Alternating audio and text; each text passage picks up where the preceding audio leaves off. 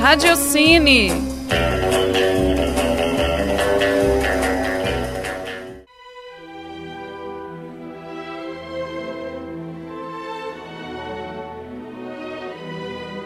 Olá, ouvintes da Rádio Online. Aqui é Bárbara Castro e nesta edição do Radiocine vamos falar sobre o que rolou na 69ª edição do Festival de Cannes, quais foram os vencedores e minhas expectativas sobre os filmes exibidos. O festival ocorreu entre os dias 11 e 22 de maio e teve algumas premiações que geraram polêmica.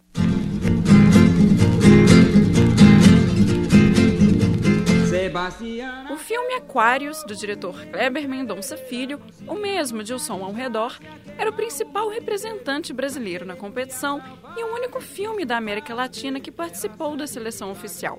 No entanto, o longa saiu sem nenhum prêmio.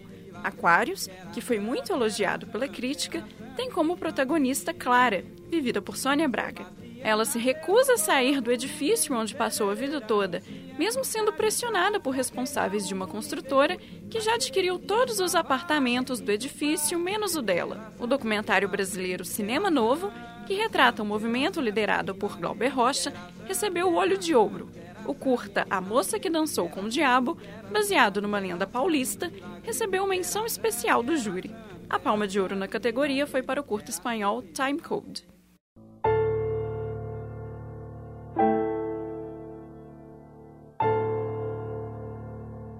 O prêmio de melhor ator foi para o iraniano Shahab Hosseini pela sua performance no filme Le Client, o longa, que é do mesmo diretor dos aclamados A Separação e A Procura de Ellie, também venceu o prêmio de melhor roteiro.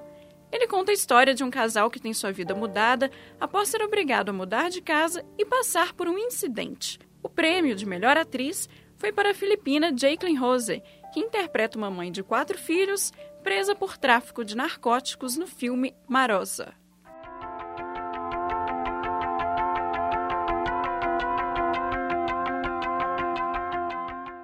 O júri desta edição foi presidido por Josh Miller, de Mad Max. O prêmio do júri foi para o britânico American Honey. A decisão foi polêmica. O filme foi vaiado após sua exibição e dividiu a crítica. Considerado um road movie, o longa tem como destaque a atriz Sasha Lane e o ator Shia LaBeouf. O segundo maior prêmio do festival, Grande Prêmio do Júri, foi mais uma vez para o jovem prodígio Xavier Dolan, pelo longa Apenas o Fim do Mundo. Confesso que esse é o filme de Cannes que eu mais aguardo. Assim como outros filmes do diretor, ele é centrado em relações familiares conflituosas. O elenco é formado por atores como Vincent Cassel, Marion Cotillard e Lia Seydoux. Apenas o Fim do Mundo também dividiu a crítica e não foi recebido de forma calorosa como o filme Mummy, de 2014, que também venceu o grande prêmio.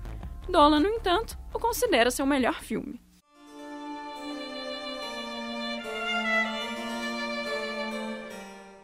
Outra premiação polêmica foi a de melhor direção. O prêmio foi dividido entre dois cineastas. Olivier Assayas venceu por Personal Shopper, filme que foi muito vaiado pelo público, mas bem recebido por parte da crítica. Ele é protagonizado por Kristen Stewart, que teve uma atuação muito elogiada. A história é a de uma jovem que trabalha no submundo da moda de Paris e passa a ter contato com o espírito de seu irmão.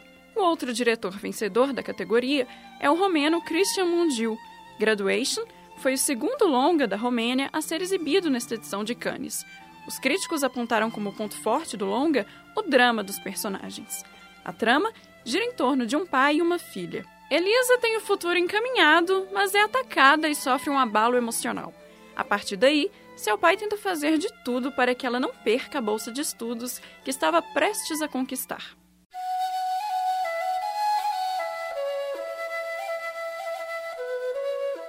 E a palma de ouro foi para o veterano Ken Loach com o filme Eu, Daniel Blake. A história é a de um homem de 59 anos que precisa da ajuda do Estado após sofrer um ataque cardíaco. O filme denuncia o descaso do governo britânico com seus cidadãos. A produção foi muito elogiada pela crítica, que o classificou como tocante. Ken Loach é um cineasta preocupado com as questões políticas que movem os cidadãos.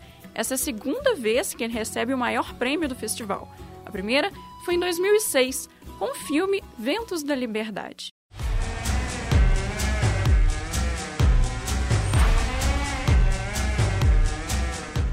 filmes exibidos no festival e que esperam ansiosamente são Julieta, de Pedro Almodóvar, e Mademoiselle, de Chan-wook Park, diretor de Old Boy. Ele foi um dos filmes mais aplaudidos e aclamados pela crítica e público e recebeu um prêmio técnico. Vale citar alguns outros filmes muito bem recebidos: o drama britânico Loving, o francês Elle e o americano Peterson.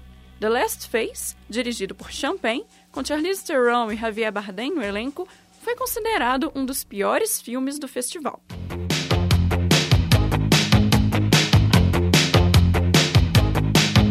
O Radiocine fica por aqui. Até a próxima edição. Este programa foi produzido por mim, Bárbara Castro, e conta com o apoio e supervisão da equipe do Laboratório de Áudio da PUC Minas, Campus Coração Eucarístico.